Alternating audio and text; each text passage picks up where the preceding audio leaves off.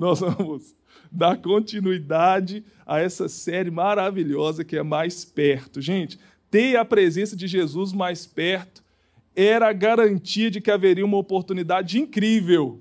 Olha, ter Jesus perto, escute-me bem, se você está anotando, era a garantia de que haveria uma oportunidade incrível. Quando a gente lê os evangelhos, ter Jesus perto era uma oportunidade para que houvesse salvação. Ter Jesus por perto era a oportunidade de se ter perdão dos pecados. Agora pense você que lê o evangelho que eu estou falando assim, olha, pensa lá na Bíblia. Ter Jesus por perto era garantia de poder receber salvação. Era oportunidade, melhor dizendo. Ter Jesus por perto era oportunidade de receber perdão dos pecados. Ter Jesus por perto, as pessoas gritavam quando ele estava passando por perto, porque era uma oportunidade para receber cura. Ter Jesus por perto haveria uma oportunidade para receber libertação. Tiveram pessoas que, quando Jesus estava por perto, entenderam que era oportunidade para que elas fossem livres. Ter Jesus por perto era, era a condição de que coisas impossíveis passariam a ser possíveis. Ter Jesus por perto era a oportunidade de ter uma provisão no deserto. Quando Jesus estava lá com os discípulos, muita gente estava seguindo ele, é uma multidão. Ele estava no deserto. Muita gente podia ter voltado embora para casa com fome, mas porque Jesus estava ali, houve uma multiplicação e uma provisão sobrenatural aconteceu ter Jesus por perto. Para nós, gente, quando a gente olha aqui, os discípulos entendiam que ter ele por perto era a garantia que na travessia de uma situação difícil, alguém estava no barco para dizer à tempestade: pare, cesse. Que bom era ter Jesus por perto. Que bom é ter Jesus perto de nós. E não satisfeito, Jesus disse que ele não estaria só por perto, ele disse que estaria dentro de cada um de nós. Aleluia. Aleluia. Gente, a presença de Deus é o que nós mais precisamos. Vou falar outra vez: a presença de Jesus é o que mais nós precisamos ter por perto. Sabe por quê? Porque a gente pensa assim: que a minha maior necessidade é de dinheiro. Não, Fernando, minha maior necessidade é de dinheiro.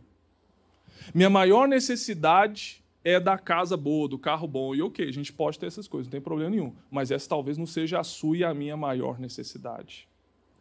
Fernando, minha maior necessidade é de um marido por perto, de uma esposa por perto. É bom ter um marido e uma esposa por perto, mas não é a nossa maior necessidade. Outros pensam assim também: o meu maior problema são as minhas dívidas. Meu maior problema, Fernando, hoje, olha, eu estou cheio de dívidas, se minhas dívidas acabassem, acabava o maior dos meus problemas.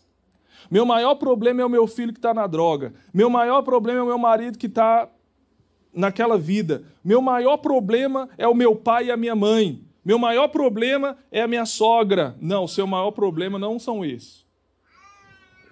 Por mais que você pense que a sua sogra é o seu maior problema.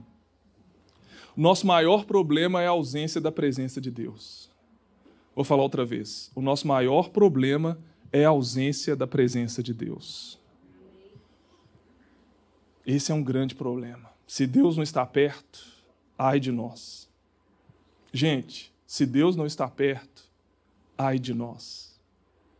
Nosso maior problema é a ausência da presença dele. A nossa maior necessidade é que ele esteja conosco. É que ele esteja por perto. Na presença, a presença de Deus perto, a gente se relacionando com ela, gente, na presença de Deus há plenitude de alegria. Não existe nada nessa terra que pode dar mais alegria do que a presença de Deus perto de você, perto de mim. A presença de Deus traz para nós senso de propósito, de identidade. Só Deus, só a presença dele para falar quem você é verdadeiramente. Só Deus, a presença dele perto de você, pode sustentar suas emoções como nenhum marido, nenhuma esposa, nenhum filho, nenhum trabalho sustentaria. Só a presença de Deus perto de você te traz segurança o suficiente para passar situações mais difíceis da sua história. A presença de Deus, essa, essa série é justamente para que nós venhamos valorizar a necessidade que nós temos de estar perto daquilo que tem relação com Deus. Eu quero estar perto da presença, eu quero estar perto da palavra, eu quero estar perto daquilo que Deus ama, porque perto de Deus, mais perto eu quero estar, porque cada vez que eu estou longe de Ti, Senhor, mais estão, vai ficar longe de mim as oportunidades que o Senhor tem para mim. Cada vez que estou mais longe de Ti, mais longe vai ficar a oportunidade de ser salvo, de ser liberto, de ser curado, de ser livre. Nós precisamos da presença de Jesus cada vez mais perto de nós, e eu creio que nessa noite nós estamos aqui porque queremos estar mais perto dele. Solta uma música bonita para me ajudar, porque eu estou querendo me animar e vocês também vão me ajudar, tá? Salmo 40, versículo 4. Solta aquela música aí de fundo, que tipo assim, não é que para colocar a gente para dormir, é colocar a gente para ficar atento. Salmo 40, verso 4. Olha só isso, Salmo 40, verso 4. Como é feliz o homem, a mulher, a criança que põe no Senhor a sua confiança e que não vai atrás dos orgulhosos, do que se afastam para seguir deuses falsos. Como é feliz! Como é feliz o homem que está próximo de Deus, como é feliz o homem que põe a confiança em Deus, como é feliz o homem e a mulher, como é feliz, como é próspero, como é abençoado aquele homem e aquela mulher que está se relacionando com Deus. Agora, aí o salmo continua dizendo assim: e não vai atrás dos orgulhosos, dos que se afastam. Gente, é aqui que eu quero começar com você, porque antes de falar disso que nos traz para mais perto, eu quero falar um pouco daquilo que nos leva para mais longe. E tem alguma coisa aqui que pode ser a causa do afastamento. Olhe bem para mim, a causa do afastamento de tudo aquilo que Deus quer ser para você e tem para você. Essa causa desse afastamento pode estar aqui, ó, uma delas, ó. E não vai atrás dos orgulhosos, do que se afastam para seguir deuses falsos.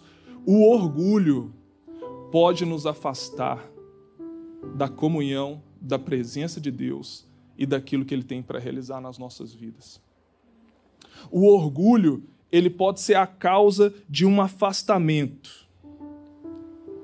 E agora, Quantas pessoas hoje estão se afastando da comunhão com Deus? Quantas pessoas hoje estão se afastando das oportunidades que Deus tem para ela? E a causa pode estar no orgulho. Quando a gente fala assim, olha, quantas pessoas estão afastando, nós já pensamos em pessoas que estiveram na igreja, mas agora estão dançando seguro o tchan, amarra o tchan. Nós pensamos, nossa, aquela pessoa não está mais e agora ela está em outra religião. Aquela pessoa que estava aqui agora está afastada porque ela está no mundão. Não se trata somente desse afastamento. Às vezes nós podemos estar aqui dentro e afastados, longe da comunhão com Deus. O nosso desafio não é estar somente num culto. O nosso desafio não é somente estar presente de corpo aqui, porque no corpo você pode estar aqui, mas o nosso coração pode estar longe de Deus. Por exemplo, tem pessoas que os lábios delas confessam a Deus, mas o coração está longe. Sim ou não? É o que Jesus nos disse. Olha só, parece que elas estão muito perto. Escute-me bem. Parece que elas estão muito perto. Fernanda, elas parecem estar tão perto porque elas falam no nome de Deus.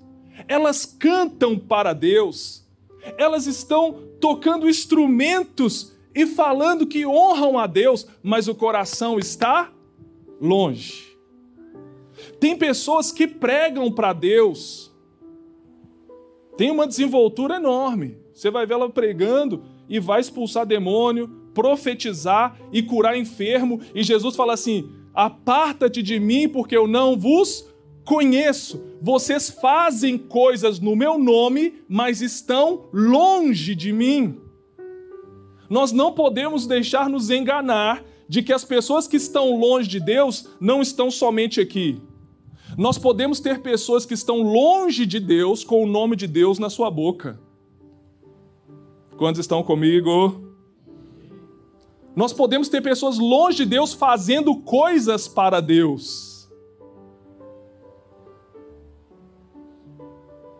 Coisa seríssima. Nós podemos ter pessoas longe de Deus, mesmo participando de reuniões onde a igreja está congregada.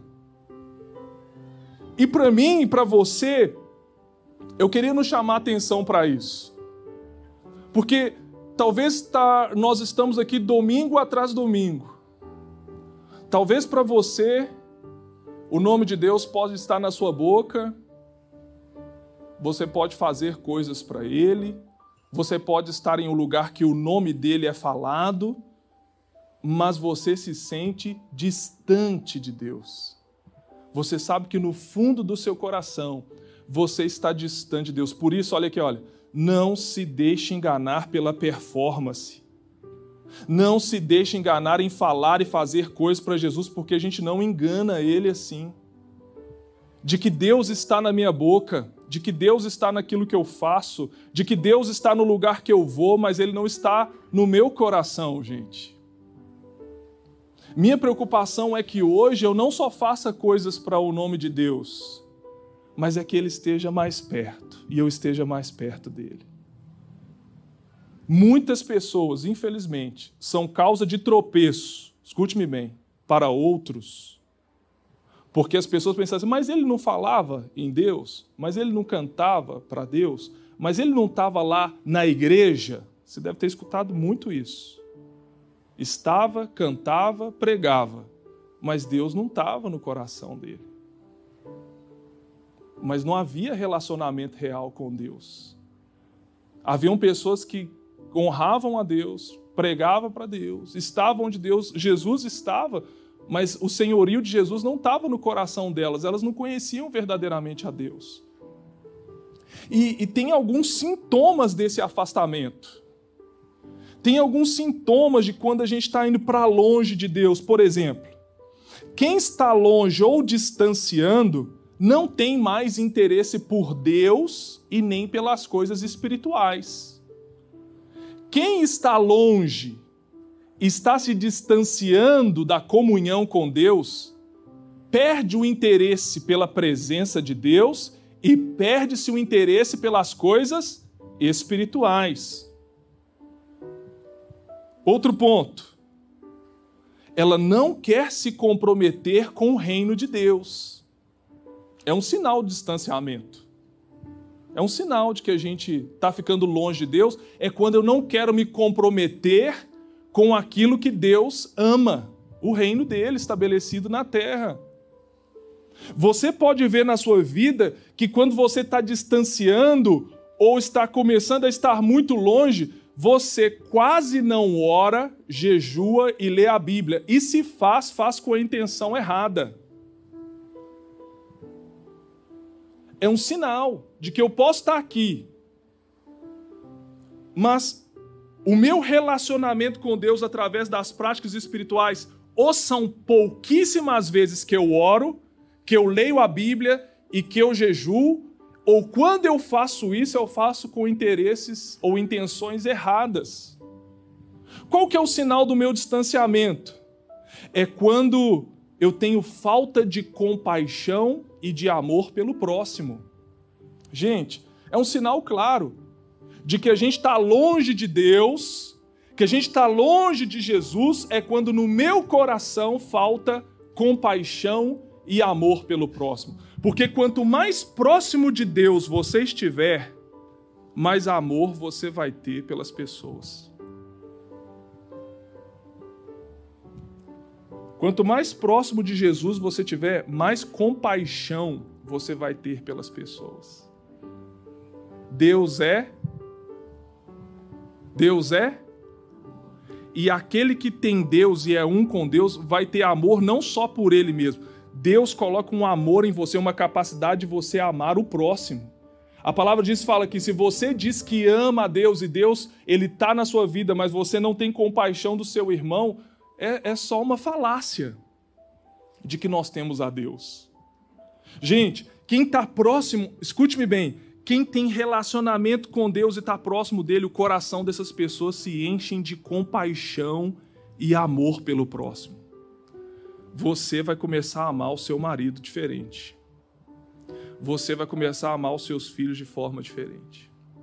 Você vai começar a amar esse irmão que está do seu lado de forma diferente. Mas ele, Fernando, é desse jeitinho aqui, é, você começa a ter compaixão dele. Você acredita que quando você começa a estar mais próximo de Deus, até compaixão você tem por quem você nunca conheceu? Meu Deus, tem misericórdia dos ucranianos, dos russos, meu Deus, tem misericórdia de haitiano, meu pai, oh, Senhor entra, meu Deus, tem compaixão daqueles que estão sofrendo, porque quando você tem uma aproximação com Deus, você começa a ter mais compaixão e amor pelas pessoas. Aqui, ó, mas quanto mais distante você está, mais frio o seu coração se torna, não somente para as coisas espirituais, não somente para a oração e a Bíblia, seu coração se torna mais frio para com as pessoas. Daí eu não quero mesmo saber de fazer célula, eu não quero mesmo saber de pregar o evangelho, eu não quero mesmo saber de fazer o bem para o próximo, por quê? porque não tem alguém que está fluindo no meu coração, me enchendo de amor. E Deus derrama no nosso coração amor pelas pessoas, aleluia. Quando eu sei, Fernando, que eu posso estar mais longe, quando há sentimentos de desistência e desânimo. É um sinal, é um, pode ser um sintoma de que há distanciamento quando eu estou sentindo muita desistência e desânimo. Eu quero desistir e estou, Fernando, tão desanimado para vir no culto, tão desanimado para buscar Deus, tão desanimado para ir na célula, estou tão desanimado para ir lá na conferência, Fernando, estou desanimado. Eu estou desistindo, estou desistindo do propósito de Deus para mim, eu estou desistindo das pessoas. Pode ser um sintoma que eu estou mais longe mais longe. Posso estar me relacionando com tudo que tem nome de Deus, mas o meu coração está distante desse relacionamento. Quando nós queremos deixar de congregar distanciamento da igreja, gente, pode ser um sinal de que nós estamos distanciando. Quando você fala assim, cara, eu prefiro ver o Big Brother do que ir para o culto. Eu prefiro ver o Gugu não, o Gugu já partiu, né? Na minha época era o Gugu, na banheira do Gugu. Eu prefiro estar tá lá do que estar tá aqui. É um sinal de que algo não não está bem. Tem um distanciamento. Sabe por quê? Porque eu creio que quando a gente está próximo do relacionamento com Deus, gente, a igreja pode ter qualquer que seja o seu defeito, mas eu quero estar tá lá porque eu sei que Deus vai estar. A palavra de Deus vai ser pregada. Vai ter pessoas lá que eu, que eu tenho uma conexão e um propósito na vida delas. Mas alguma coisa, olha aqui, ó, está acontecendo no seu coração e você talvez não esteja percebendo, que tem te levado para mais longe. E estar mais longe da comunhão pode estar dando um efeito no seu coração a respeito de vir para a congregação. Fernando, mas eu posso amar a Deus lá na minha casa, posso viver, sim, eu posso estar em comunhão perfeita e plena com Deus lá em casa, posso. Mas você vai perceber que tem talvez um ponto aqui, olha, que vai te afastar do propósito completo que ele tem para você. Amar a Deus é como se fosse uma asa do avião. Ele quer que você o ame acima de todas as coisas. Mas a outra asa é amar o próximo como Jesus me amou. Congregar são as duas asas. Uma pessoa que ela está com uma asa só e diz eu amo a Deus, ela vai ter um desequilíbrio na vida dela, porque não existe relacionamento com Deus que não seja para fluir no meu relacionamento com as pessoas. Quantos estão aqui? Outra coisa, qual pode ser um sintoma do meu afastamento, Fernando? O trabalho, a família e o dinheiro se torna um pretexto se torna uma benção, se torna uma maldição, algo que seria uma bênção na sua vida. Escute-me bem, olha aqui, ó. Trabalho, família e dinheiro se tornam um pretexto. Agora eu te pergunto uma coisa: trabalho é bênção? Família é bênção? Dinheiro é bênção? Sim. Aqui, ó, mas entenda algo. Tem coisas que Deus nos dá que é para desfrutar e não adorar. Tem coisas que Deus nos dá que é para desfrutar e não adorar. Desfruta seu trabalho, desfruta seu dinheiro, desfruta sua família, mas que não se torne pretexto para você cumprir o propósito que Deus tem para sua vida. Quando alguém está começando a ficar longe, distante, ele vai falar: ah, não vou por causa da minha família, não vou mais buscar por causa do meu dinheiro, não vou mais ir naquilo porque eu tenho meu trabalho. Se torna pretexto. Algo que deveria ser uma bênção se torna uma maldição. Algo que deveria ser para desfrutar, você começa a adorar. Pode ser sinal. Gente, quando uma pessoa começa a sacrificar-se mais para essas coisas, do que para aquilo que Deus tem para a vida dela e realizar, pode ser que você está distanciando do propósito original, até daquilo que Deus te deu. O povo de Israel recebia as coisas de Deus, não era para eles idolatrarem as bênçãos, era para desfrutar das bênçãos e não se esquecer do abençoador. Aleluia! Agora, o perigo é que esse distanciamento temporário é que esse distanciamento temporário se torne um distanciamento eterno. Talvez hoje, temporariamente você está distante. Você está se distanciando. Talvez hoje, temporariamente você saiu da comunhão com Deus, do amor a Deus, do amor pela palavra. Talvez hoje, temporariamente, você esfriou o seu amor para com as pessoas. Talvez hoje, temporariamente, você está deixando o trabalho, o dinheiro, a família serem um pretexto. O perigo é que esse distanciamento temporário Talvez hoje Deus está na sua boca, Ele está naquilo que você faz, Ele está no lugar onde você se reúne, mas aí não, e pode ser temporário.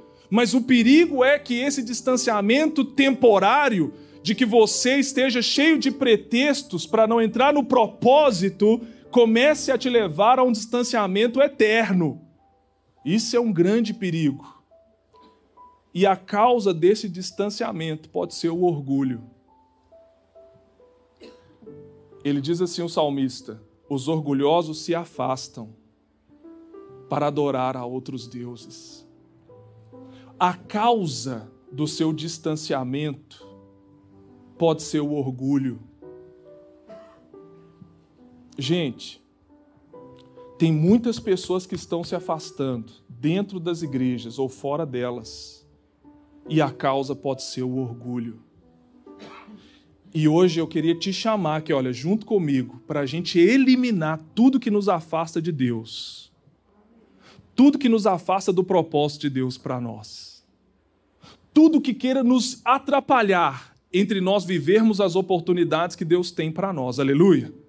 O orgulho pode ser a causa desse afastamento. Olha aqui em 1 Pedro 5. 1 Pedro 5, versículos 5 e 6.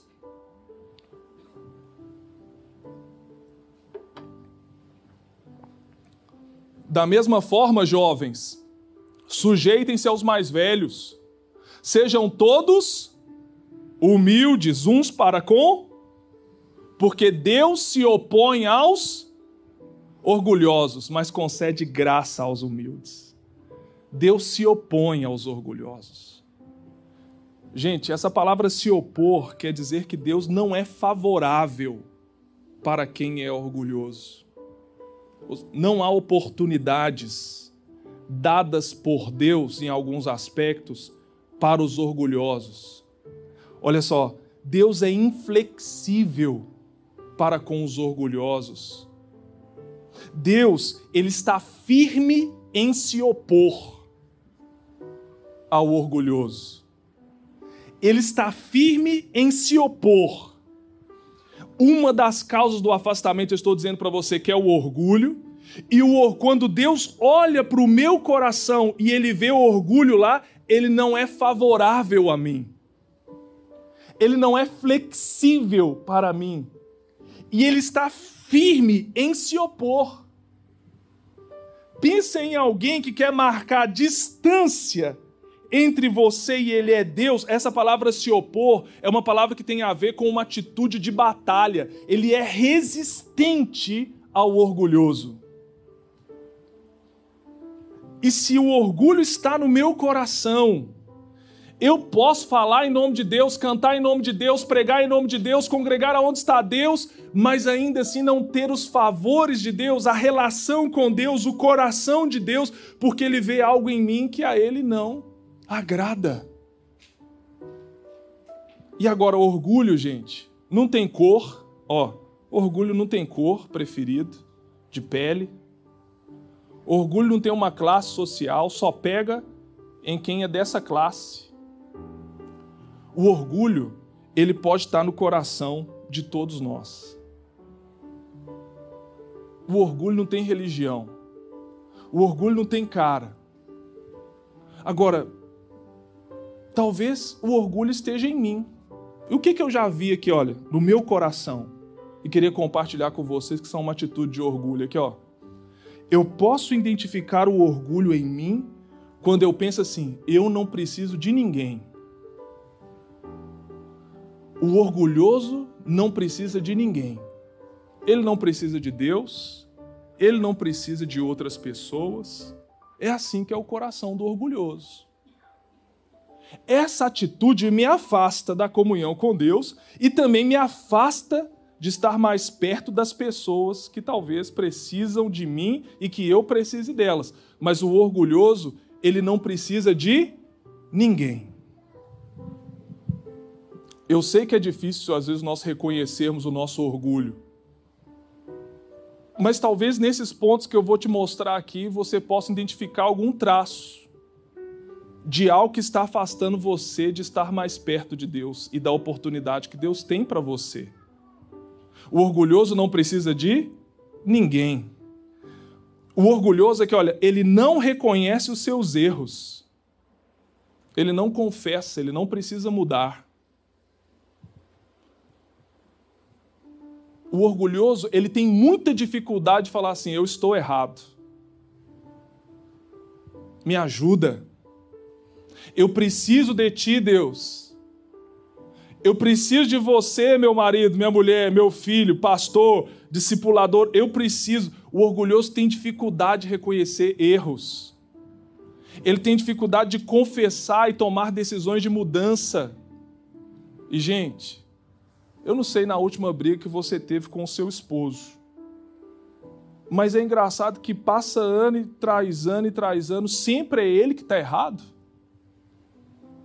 Sempre é ele que está errado. Alguma vez, em alguma discussão com o seu marido ou com a sua esposa, você bateu no peito e falou assim: Eu estou errado? Ou sempre você tem que sair com a razão? Ou sempre você que está certo? Na discussão no trabalho, na igreja, é só você que tem razão? Ou alguma vez você já bateu no peito e falou assim: Não, nessa situação eu estou errado. Eu confesso que eu estou errado, eu reconheço e eu estou disposto a mudar ou sempre você que tem a razão? Você que está certo. E a pessoa. E é engraçado que quando o orgulhoso ele vai confessar, se ele confessa algum pecado, ele confessa assim: o meu erro é ser verdadeiro demais, Fernando. Olha o orgulhoso confessando pecado. O meu erro é que eu sou sincero demais. o meu erro é que, olha, eu errei porque eu sou tão bom. Eu sou tão bonzinho que eu acabei errando porque eu sou bonzinho demais. É quando ele confessa pecado, ele confessa virtudes e não defeitos. Porque ele não tem erro. Ele é bom. Ele tem dificuldade, gente. O orgulhoso tem dificuldade de confessar. Ele erra aqui, ó. Ele fica, ó, caladinho. Caladinho. Por quê? porque o orgulhoso não quer que ninguém abaixe. Ó, preste bem atenção aqui, olha aqui para mim. Ele não quer que as pessoas vejam os erros dele e comece a dar dislike para ele. Então, se ele falar assim, se eu confessar que eu estou errado, eu vou perder a aceitação. Eu vou perder a imagem de bom, de santo, de legal para a galera. Então é melhor eu. E que todo mundo continue pensando que eu sou do like, do legal. Essa atitude pode estar te ó, afastando da vida do perdão, da graça. Aleluia! Essa atitude de não confessar o seu erro pode estar te afastando do perdão que Deus tem para você. Essa atitude de querer se mostrar para as pessoas uma coisa boa e desagradar a Deus está acabando com a sua vida e a minha vida espiritual. Infelizmente, nós estamos no meio de pessoas que preferem se manter com a aparência para que haja aceitação dos outros de santidade, e a vida com Deus está destruída, porque é melhor sim, gente, eu agradar a Deus do que as pessoas. E se para isso eu tenho que dizer assim: Deus, eu errei, eu falhei, me perdoa para que alcance a sua graça, é melhor assim eu ter a graça de Deus do que ter o favor das pessoas, debaixo de um espírito de falsidade. O orgulhoso, ele sempre sabe de tudo. Sempre sabe de tudo. Você conversa com o orgulhoso, você fala assim: olha, você precisa aprender. Ele fala: não, eu já sei. Eu já sei, eu já sei. Você cita com ele e fala: eu já sei. O cara vem para te lá no trabalho para falar assim: olha, você precisa. Fala, não, eu já sei. Então, então, então me dá aqui que eu já sei, eu já vou fazer. Você vai falar para o marido, para a esposa, para o filho: você precisa aprender a varrer. Não, pode me dar aqui que eu já sei. O orgulhoso sempre sabe de tudo. Tudo. Você não precisa ensinar nada para ele, ele já sabe. Ele nasceu sabendo. Ele nasceu sabendo andar, ele nasceu sabendo falar. Eu já sei. Você vai corrigir alguém em qualquer nível que for. Ele não aceita porque ele já sabe de tudo. É assim que pode, a gente pode encontrar um orgulho aí. Outra coisa, o orgulhoso se acha melhor do que os outros. Ele tem um conceito elevado de si mesmo. Então o cabelo dele é melhor do que o seu sempre. A roupa dele é melhor do que a sua. O carro dele é sempre melhor do que o seu. Falou: olha, você comprou um carro, né? Aí ele já busca o defeito no seu carro. Falou assim: é, o pneu desse carro aí não é bom, não, mas o meu, olha lá, ó, Pirelli, é Bridgestone. Ele olha assim para aquilo que é seu e fala assim: o seu é legal, hein, mas o meu é melhor. Gente, ele comprou lá o tênis dele. Falou: você comprou o seu? Ah, na boutique. O meu eu comprei ali na, na Nike. É Nike. O dele sempre tem que ser o melhor. O orgulhoso tem um conceito elevado de. Isso faz com que o orgulhoso te olhe daqui assim, ó. Aqui, abaixo. Você está lá e ele está aqui. Ele tem um conceito elevado de si. Quando o orgulhoso trupica, então, nossa, o orgulhoso não. Quando o orgulhoso trupica, ele está andando, né? todo, todo bonito, toda bonita e tudo mais. Deu aquela trupicada, aí já levanta, né? Assim, Você machucou? Não, não, não, não machuquei, não. Ele precisa andar assim. Por que, que ele não falou, nossa, doeu demais, machucou? Hum. Mas é difícil para ele falar que machucou, que caiu, que quebrou, que foi feio ele tem um conceito elevado de si. É difícil descer do salto. É difícil descer do salto. Outra coisa, o orgulhoso não perdoa. Não perdoa, gente. Se tem algo que um orgulhoso pode ter, é que ele não perdoa o erro do outro. É engraçado que Deus tem que perdoar ele. Ele erra e Deus tem que perdoar. Mas ele, ninguém pode errar com o orgulhoso, porque ele não perdoa você. Ele vai, olha, ele vai fazer você se sentir mal. Você vai fazer, você vai ser o pior das pessoas se você errar com ele, porque ele não perdoa. Outra característica do orgulhoso, ele vai perder tudo, mas ele não vai deixar o orgulho. Olha aqui, ó, Provérbios 16, 18. Provérbios 16, 18. O orgulho vem antes da destruição. O espírito altivo antes da. Então, antes de você perder tudo, vem o orgulho. Tem gente que vai perder tudo, mas não vai perder o orgulho. Gente, ó, o orgulhoso, ele vai perder o casamento dele, ele vai perder a relação dele com Deus, ele vai perder os amigos dele, ele vai perder as pessoas que amam ele, mas ele não vai perder o orgulho de jeito nenhum.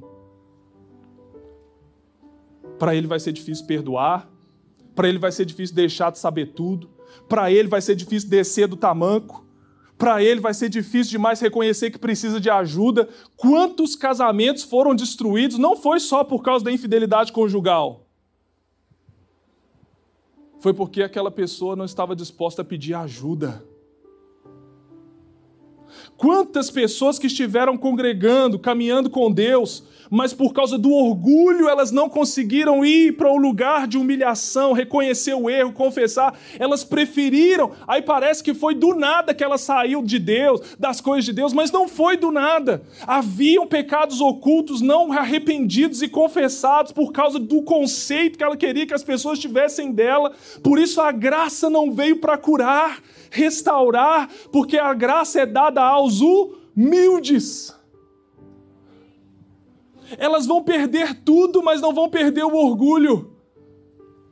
Elas preferem dar suas justificativas, seus argumentos e um monte de coisa do que falar assim: eu errei. Nossa, talvez o nosso casamento sofreria uma revolução no dia que o orgulho cair por terra. Você fala assim: olha, eu estou disposto a aprender. Eu estou disposto a reconhecer onde eu estou errado. Eu estou disposto a pedir ajuda. Vamos pedir ajuda? Eu preciso de ajuda. Mas para o orgulhoso é difícil demais. Ele tem que manter a aparência, ele, tem, ele vai perder. Ele está disposto a perder tudo, mas ele não quer perder a, o lugar de ser adorado. Mas nessa noite, nós queremos eliminar esse orgulho da nossa vida, amém? Talvez o orgulho, ele pode ser igual aquele pedaço de caroço de feijão no nosso dente. Tem gente que vê, mas você fala assim, eu? Não. Você fala assim, não, tá aí no seu dente aqui, ó. Olha ele aí, ó, o caroço aí, tá frito aí. Você, não, eu não. Porque o orgulhoso tem dificuldade de reconhecer o caroço do feijão que está lá no dente dele. Pela graça do Espírito de Deus, se você, olha, nessa noite, reconhece que você tem dificuldade de pedir ajuda, você não tem mais buscado a Deus. Sabe, olha só, irmãos, você sabia que pode ser que a nossa falta de busca de oração, de leitura bíblica, pode ser porque a gente fala assim: eu não preciso de Deus, vai ser que ó, na força do meu braço. Deus está se opondo. Deus está resistindo, inflexível, se ele olhar para o meu e o seu coração e ver orgulho. E eu disse para vocês: ter Deus resistindo a gente, olha, não é boa coisa. Não é boa coisa que Deus não esteja flexibilidade com a gente, disposto a nos agraciar. Por isso, vamos tirar do nosso coração aquilo que nos afasta de Deus, porque nós queremos Ele mais perto. Vou falar outra vez. Eu, eu creio que você quer Ele mais perto. E aqui, olha só, Salmo 34, 18 está a receita para Ele estar mais perto. Salmo 34, 18. O Senhor está perto dos que têm o coração quebrantado e salvos de espírito abatido. Deus resiste ao soberbo, ele está firme para se opor, mas ao quebrantado, ele está perto. Deus está perto de quem tem um coração oposto a quem tem orgulho. Deus, vou falar outra vez: Deus está perto de quem tem um coração oposto a de quem tem orgulho. Ele está perto de quem tem o coração quebrantado, bem quebrado. Olha aqui, ó. Esse bem quebrado são pessoas que foram capazes. O que, que é o quebrantado?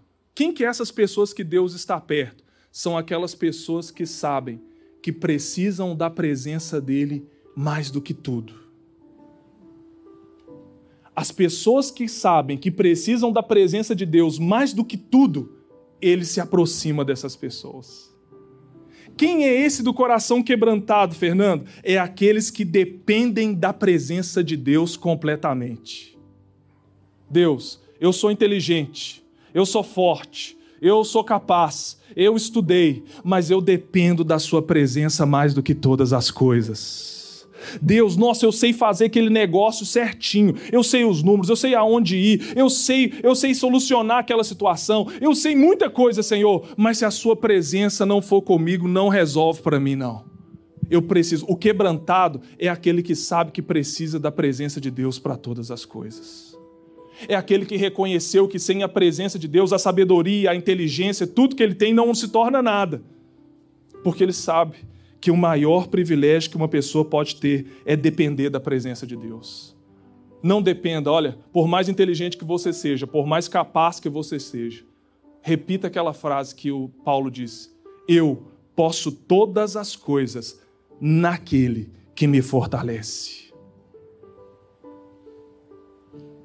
Naquele que me fortalece. Eu sou capaz, eu sou bom, sou um profissional ótimo, sou uma pessoa top, mas sem Deus eu não sou nada.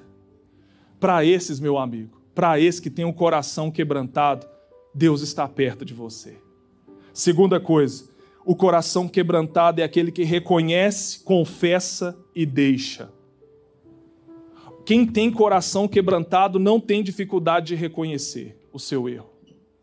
Quem tem o coração quebrantado não tem dificuldade de confessar o seu erro, seja para Deus, seja para uma pessoa se necessário. Quem tem o coração quebrantado é tão lindo, é tão lindo que essa pessoa ela não tem dificuldade de mudar a rota, de mudar. Eu preciso mudar, então eu vou mudar. Ao, ao orgulhoso aqui, ó. perdo tudo, mas não mudo. Perdo tudo, mas não mudo. O quebrantado fala assim: eu não tenho problema nenhum de mudar. Se é para salvar meu casamento, se é para conectar com meu filho, se é para me conectar com Deus, eu quero mudanças na minha vida o quebrantado, o bem quebrado aqui, ó, o bem quebrado, ele é moldável. Ele é, ele é ensinável, essa característica do quebrantado aqui, ó.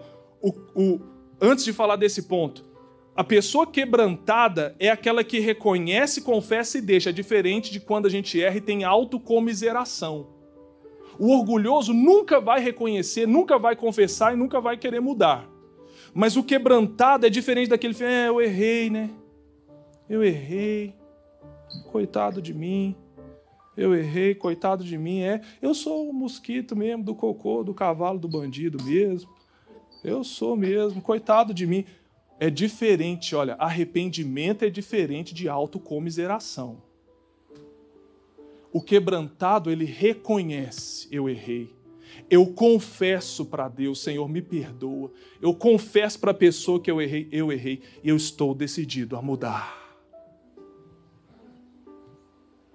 Terceiro ponto de quem tem o coração quebrantado. O coração quebrantado, ele é ele recebe bem a correção e ele é ensinável. Quem tem o coração quebrantado ama a correção e é ensinável. Ele não sabe tudo. Eu preciso ser corrigido. Agora pensa isso nas diferentes esferas da sua vida. Lá na sua casa, lá na escola, lá na universidade, lá no lugar onde você congrega, lá com seu líder, seu discipulador. Eu quero aprender a acertar. É preciso me chamar a atenção? Vem, pode, pode vir. Pode vir. Eu, o orgulhoso, gente, é engraçado que quando até o orgulhoso, quando ele vai ser corrigido, ele abomina, ele abomina a correção o quebrantado, ele sabe que correção é demonstração de amor. Ele é ensinável, ele não é sabe tudo. O coração está disposto a aprender. Quando Jesus olha para pessoas que querem ser discípulos, aprender, ele se aproxima dessas pessoas, gente. Porque ele sabe que ali tem um discípulo, ali tem um aprendiz. Discípulos de Jesus têm um coração ensinável. Amém ou não amém? um discípulo de Jesus com orgulho não, não, não funciona. Porque Jesus mesmo disse: Aprendei de mim, que sou manso e humilde de coração. Um discípulo, um seguidor de Jesus, não tem problema de sentar para aprender. Pode me corrigir, eu preciso ser corrigido. Aonde que eu tenho que ser corrigido? Ah, é no aspecto moral, é no aspecto de comportamento, é no aspecto espiritual. Porque se você aborrecer a correção, você aborrece a sabedoria. Aleluia. Pode ser que a vitória de áreas da sua vida estejam na capacidade de aprender a ser corrigido e deixar de ser orgulhoso. Aleluia! Tem gente que eu sei que não gosta, não gosta de ser chamado a atenção, porque ninguém pode te falar nada. Ninguém tem o direito de te ensinar nada. É um exemplo. Um exemplo. Você é um exemplo de pessoa que já nasceu e aprendeu sem precisar ninguém te ensinar nada. Nós precisamos, escute-me, gente, você e eu precisamos sim da correção que vem de Deus. E precisamos aprender com a correção que vem de Deus, amém? Você pode ter a idade que for, abre o seu coração para aprender para ser corrigido, porque senão isso vai te afastar de Jesus te discipular. Nós precisamos de pessoas que. Olha, uma das piores coisas é quando a sua mulher quer te dar um corretivo. Mas deixa Deus utilizar ela. Pode ser que realmente ela esteja falando algo que você precisa mudar. Seja humilde. Nossa, nenhuma mulher fala até humilde se você dá aquele amém. A mulherada dá aquele amém assim, alvoroçado. Pior coisa, e sabe, uma das pessoas que mais podem te ajudar, depois de Deus, pode ser sua esposa.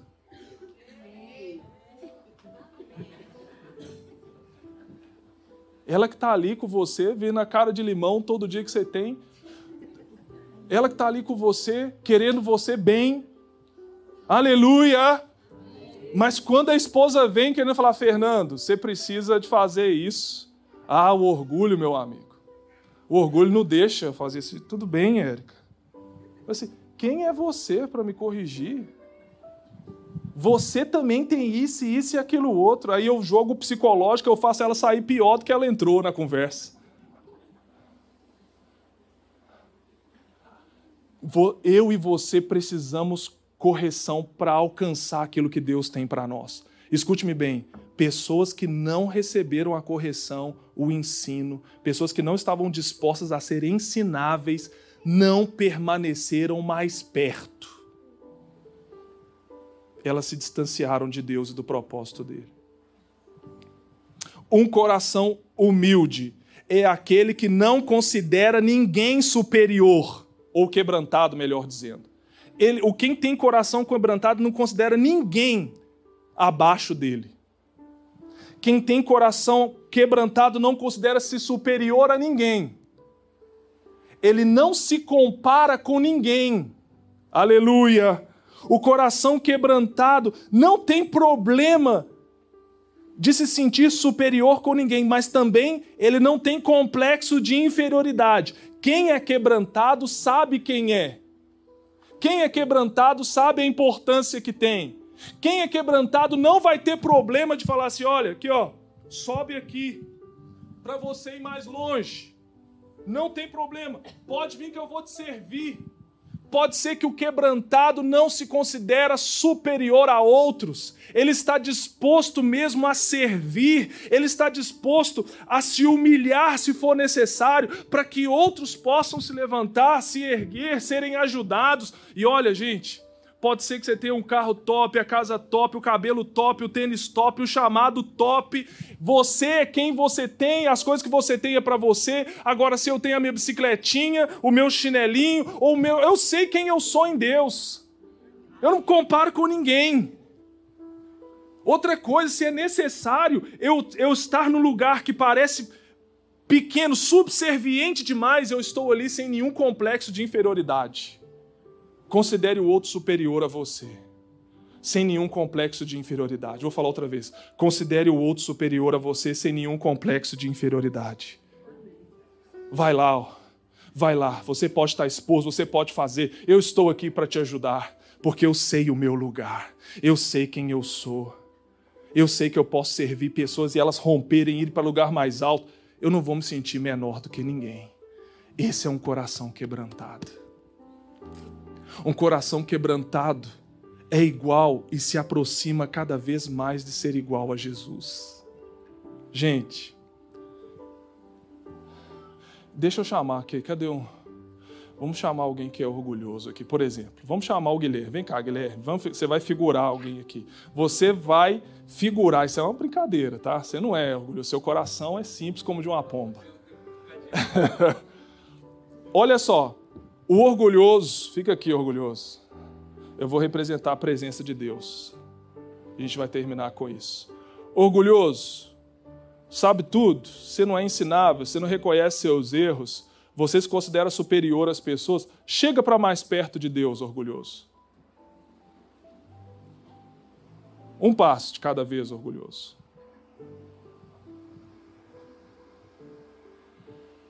Deus resiste. Vamos para lá. Deus resiste a aproximação do orgulhoso. Aqui, ó, orgulhoso, prega no nome de Deus. Canta no nome de Deus. Deus se opõe, ele não é flexível ao orgulhoso. Desde que uma ação do Espírito Santo, da palavra de Deus, comece a levar o orgulhoso a ter um coração quebrantado, bem quebrado. Agora, o Espírito de Deus vem com uma palavra dessa e você começa a reconhecer-se: poxa, eu sou um sabe-tudo, eu estou perdendo tudo por causa do meu orgulho, meu casamento, minha vida espiritual. Muita coisa está indo embora porque eu não sou capaz de reconhecer o meu erro, não sou capaz de pedir ajuda para ninguém. E o Espírito vem com a palavra dele quebra o seu coração. Orgulhoso. É o que, que, que ele está fazendo aqui hoje. Vou falar outra vez, é o que eu creio que o Espírito Santo quer fazer aqui hoje. Ele quer mudar o nosso coração, que nos afasta das oportunidades que Deus tem para nós.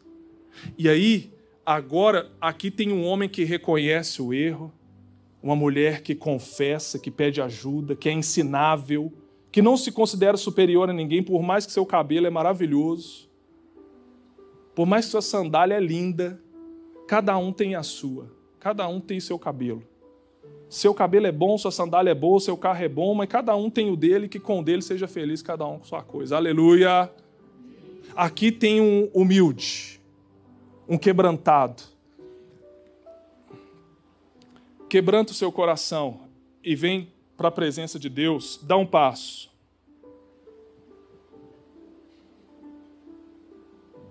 Vamos fazer mais para cá. Você chegou no culto muito orgulhoso hoje, Guilherme. Aí Jesus está falando no seu coração que você precisa quebrantar.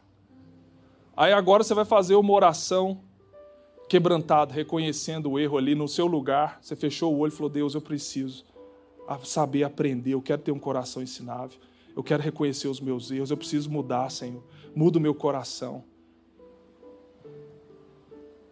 Senhor, eu não quero só fazer as coisas para o Senhor, eu quero ter um relacionamento contigo eu estou me sentindo desanimado, fraco, eu não quero mais, mas olha, Senhor, eu quero, eu quero reconhecer o que, que precisa em mim.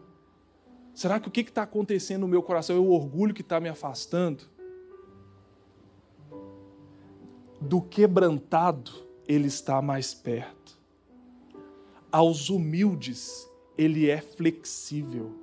Ele concede a sua graça, o seu favor a questão aqui não é só estar mais perto de Jesus fisicamente, mas é que o seu coração esteja mais perto do coração dele.